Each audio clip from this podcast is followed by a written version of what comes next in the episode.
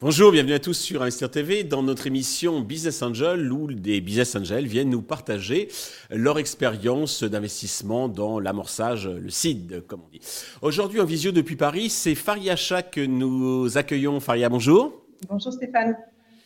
Eh bien, commençons peut-être deux mots sur votre parcours professionnel avant de parler de votre expérience de business angel. Oui, avec plaisir. Donc, euh, je suis entrepreneur depuis maintenant dix ans. J'ai créé une première euh, société dans l'AdTech euh, à destination des recruteurs qui s'appelait Golden Bees en 2015. Et donc, j'ai eu un exit en 2020 et une sortie officielle en 2022. Donc, aujourd'hui, je suis CEO et cofondatrice d'une solution qui s'appelle Community et qui est une technologie pour le conseil des, pour donner des conseils aux décideurs via un chatbot intelligent. D'accord, donc euh, vous continuez donc dans, l'entrepreneuriat. Vous avez le, virus vous a touché, pas prêt apparemment de vous euh, de vous quitter. Alors, vous investissez dans les startups, j'imagine depuis votre exit, donc depuis 3-4 euh, ans, c'est ça? C'est ça exactement. donc combien de startups vous avez déjà investi Une trentaine de startups en direct. Ah oui, vous êtes active. oui, et assez active sur le sujet, et, et peut-être une cinquantaine via des, des infrastructures. D'accord, on va en parler. Alors, qu'est-ce qui vous motive déjà à investir dans les startups?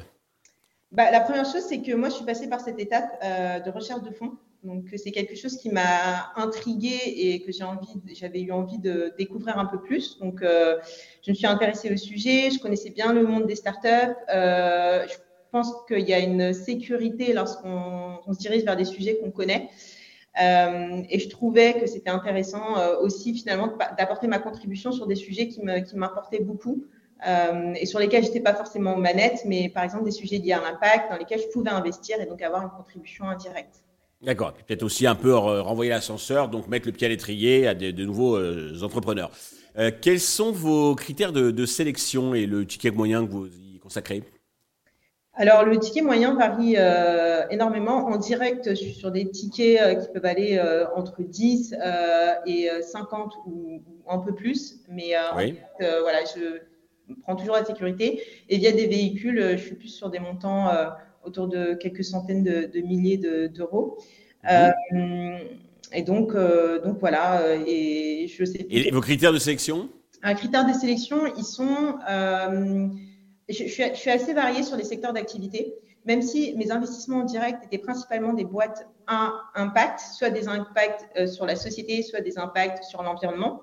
Mhm. Euh, je mets un point d'honneur, je pense, comme beaucoup de business angels, sur la partie équipe, euh, le mindset de l'équipe.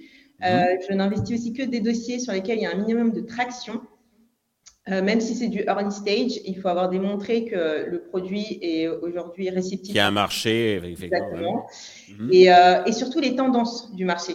Donc, s'il y a une forte tendance sur un, sur un sujet en particulier, c'est quelque chose qui, qui est assez déterminant pour moi. D'accord. Comment vous les sourcez?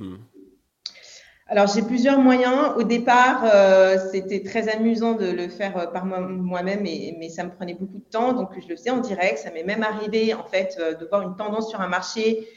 par exemple, je pense à la viande végétale qui faisait une traction assez importante sur ces marchés. Et je suis allée rechercher des, entreprises qui abordaient ce marché-là, contacter le CEO en direct. Ça m'est arrivé mhm. de, faire ça. sinon, c'est par des, principalement par par des collectifs euh, comme Fit Femme Business Angel par exemple.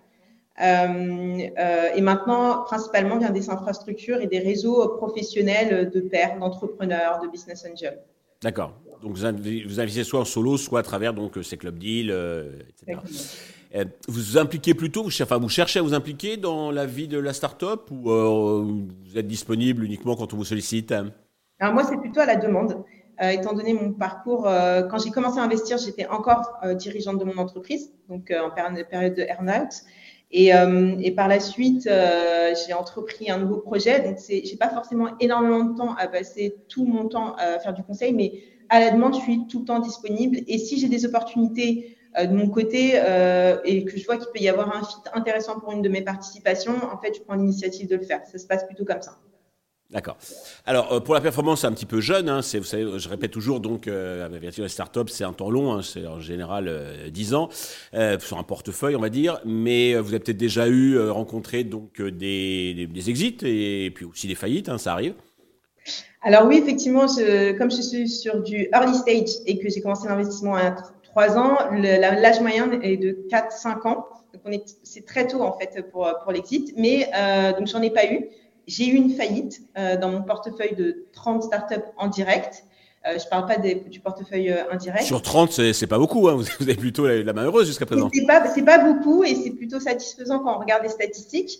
Euh, après, moi, ce que je regarde aussi, c'est justement comment se passe euh, le développement des, des startups. Quels sont aussi euh, les next steps en termes de financement. donc moi, étant donné que je suis plus sur du seed, du précide ou du CID, qu'est-ce qui se passe mhm. après Et là, ce qui est intéressant, c'est que dans mon portefeuille, euh, on a euh, plus de 50% des startups qui ont quand même passé l'étape suivante dans, dans, les quelques mois. Et j'ai même une startup qui a élevé euh, plusieurs dizaines de millions quelques mois après ma participation. Donc, ça, ça, me donne un indicatif, en tout cas, sur le potentiel et la probabilité de survie dans le temps de, de ces startups-là, en tout cas sur les, sur les deux, trois prochaines années à venir et, euh, et aussi sur les déploiements commerciaux euh, de, ces infrastructures.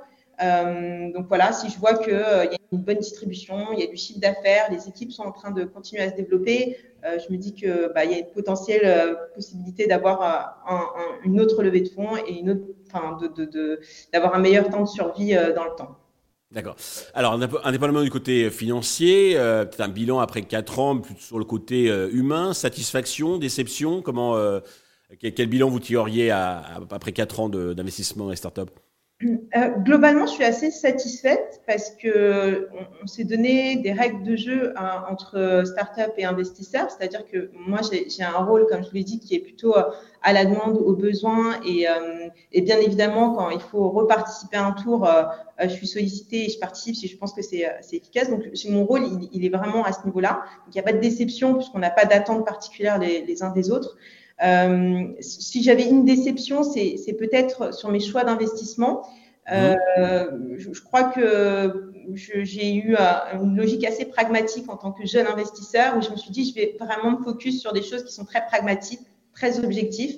Euh, le time to market, les tractions, la validation de mes pairs. Par exemple, si j'interviens sur un dossier sur lequel il y a déjà un corporate, euh, quelques dizaines ou vingtaines de BA, donc des personnes que je connais, on, on a plus facilement. Euh, euh, voilà, ça va, c'est plus facile en fait pour euh, pour investir dans le dossier. il y a un facteur clé qui, je pense, c'est important, je le disais au départ, qui est, qui est l'équipe et en tout cas le feeling qu'on a par rapport à cette équipe-là, euh, sur le mindset, sur le comportement, sur la façon d'être, euh, sur la façon aussi de gérer son entreprise, que, qui m'est arrivé effectivement de mettre de côté euh, en faveur de, de, de, de critères plus objectifs. Et ça, ça a été décevant pour moi pour, euh, par rapport à mes choix, parce que pour le coup, euh, j'ai eu des résultats qui étaient moins intéressants sur ces startups-là. On est tous passés par là et je pense qu'aujourd'hui, il n'y a pas d'école hein, de, de, business angel. Alors, j'ai fait cette émission justement de, de, de, partage. Je vous remercie encore une fois donc d'y participer pour que ce soit les nouveaux business angels ou les entrepreneurs donc qui recherchent des fonds qui, qui, qui nous écoutent. Euh, donc d'avoir cette, cette expérience, enfin ce, ce, ce, témoignage, ce partage, parce que euh, on, vit vraiment, enfin on apprend business angel de son expérience, de voilà, de, de, parce que souvent on le fait un petit peu donc à, à l'instinct. J'ai toujours la, la, boutade qui est de dire dans business angel retenons d'abord angel avant en business. Euh, mais voilà, donc, et puis bon, après, on se, corrige. Euh, indépendamment des startups, dans quel autre type d'actifs vous euh, placez votre patrimoine, vos économies?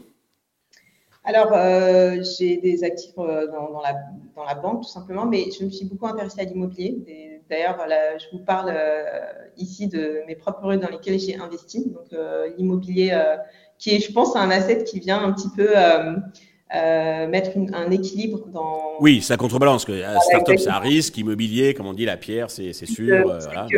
Exactement. Donc voilà. Parfait. Pour euh, vous contacter, vous proposez donc des, des opportunités. Comment fait-on?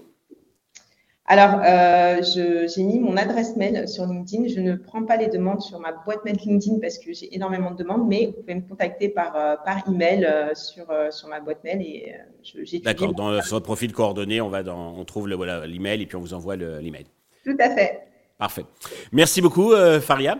Merci à tous de nous avoir suivis. Je donne rendez-vous très prochainement sur Investir TV avec de nouveaux business angels qui viendront nous partager leur expérience.